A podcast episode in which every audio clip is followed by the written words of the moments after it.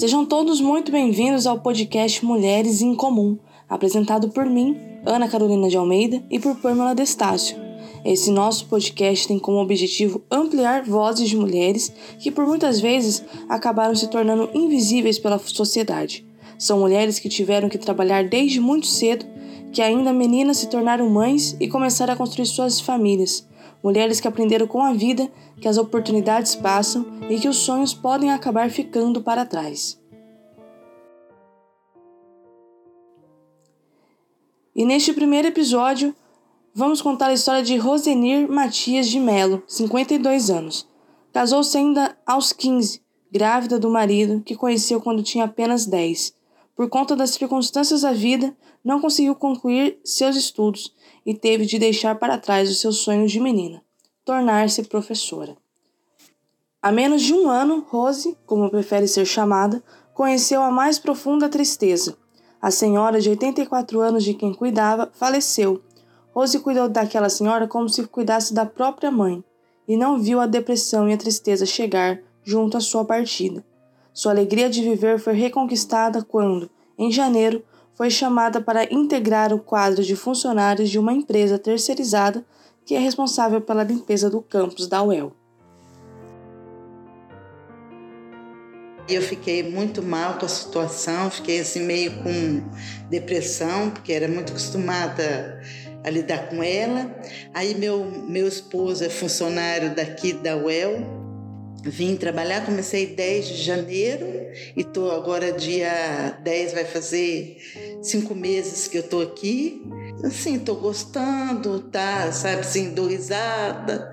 Tá sendo bom para mim. Eu melhorei muito com isso, porque eu fiquei muito mal, mas eu tô gostando se divirto, mesma hora a gente fica bravo também, porque a gente se estressa um pouco às vezes com a, com a pessoa ali, né? Mas passa, logo passa.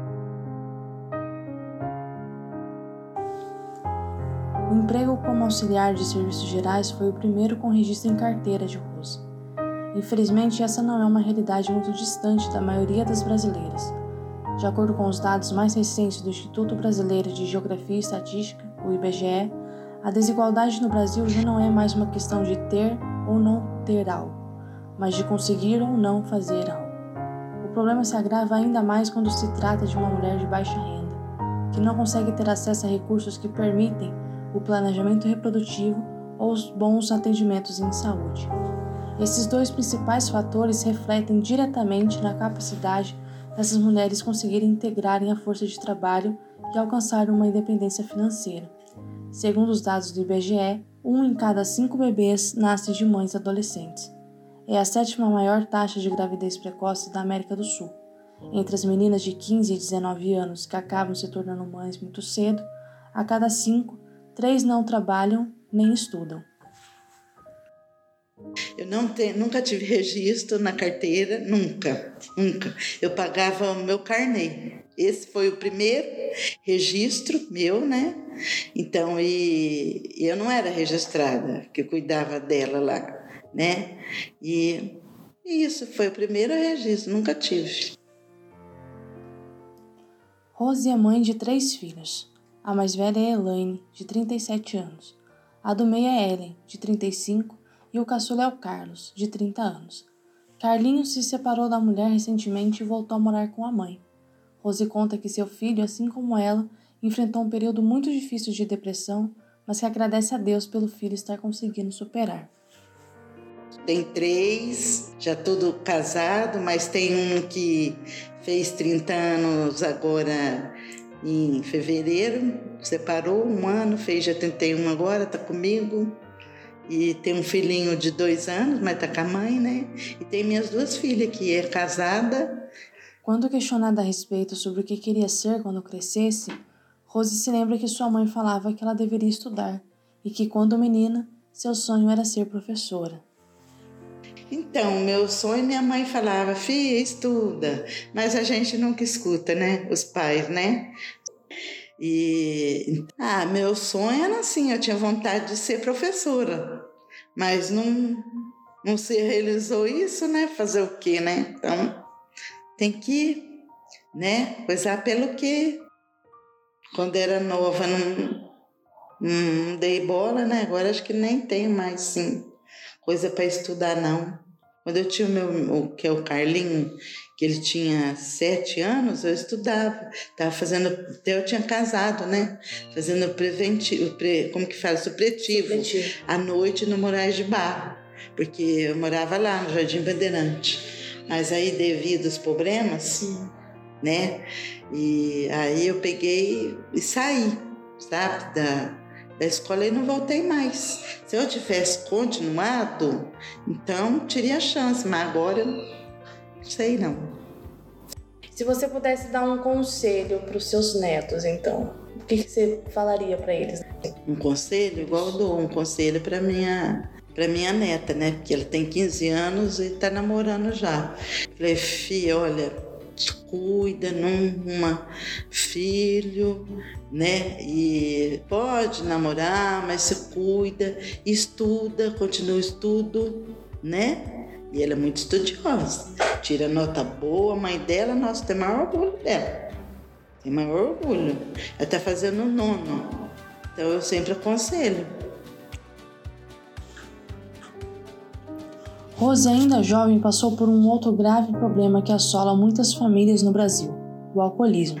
Seu esposo, por anos, foi vítima dessa doença que sempre demora a ser tratada. O que não faltam é estudos a respeito das consequências e dos impactos que o alcoolismo pode causar dentro da vida familiar. E Rose vivenciou tudo isso de perto, primeiro com seu marido e hoje com a sua filha. A gente já teve momentos difíceis, né? Porque marido já eu não tenho ainda minha própria casa, né? Porque ele já vai fazer quase 30 é, anos de UEL. Então, e ele bebia antigamente. Ele é alcoólatra, mas ele se libertou, graças a Deus. Ele, devido aos problemas que eu ia me separar dele, e aí ele pegou e, e resolveu se internar não querer beber mais, ele não bebe mais. Sofri bastante. Aí isso mexeu, né? Agora hoje vem a minha filha do meio, que tem esse problema. Ela tá chegando ao ponto que a cerveja já não tá assim fazendo ela mistura vodka. Aí che chega de, de, sábado e domingo, a, meu gerro, a minha neta fica tudo nervoso. Aí ela fica agressiva, é a mesma coisa que era do pai. Aí meu gerro desabafa comigo, a minha neta já me liga, ai vó, será que a mãe hoje vai? Eu falei, não, não pode ficar pensando isso, que ela vai, você já mentalizando que ela vai beber, que ela vai. Olha que ponto. Hum. O que eu passava, meu gerro e minha neta passa aquele medo. Aí quando ela fica agressiva, lá, que ela quer quebrar as coisas, quer pegar a faca, olha ponto, mesma coisa que era do pai. O pai libertou e vem ela. Aí eles correm ligar para mim. É difícil, mas eu peço muito para Deus, né? Para Deus libertar, né? Que é só Deus mesmo. Eu falo para ela, você tem que ir na igreja, filha. O pai dela falou para ela, falei, mas você não pode falar para ela, bebe. Tem que chegar nela são coisa que vem lá, hum. sabe, assim, de pequeno. Esse exemplo, né? É difícil, dói, viu? Mas eu acredito que Deus uma hora vai, né? Estender a mão, vai ter o que eu tô pedindo muito. Rosenir Matias de Mello é apenas a primeira das três mulheres que iremos ampliar a voz no decorrer dessa série, que desde já nos inspira muito, na força e na determinação que a mulher brasileira tem dentro de si e que faz nós sempre irmos em frente. Muito obrigada pela sua companhia, esperamos que tenham gostado e não deixem de ouvir os outros dois episódios dessa série. O Mulheres em Comum vai ficando por aqui, a locução e a edição deste episódio foi minha, Ana Almeida, e o roteiro e a gravação da entrevista é de responsabilidade de Pamela Destácio. O programa é produzido com a orientação da professora Mônica Caseca para a disciplina de Rádio Web Jornalismo do terceiro ano de jornalismo da Universidade Estadual de Londrina. Um abraço e até o próximo episódio.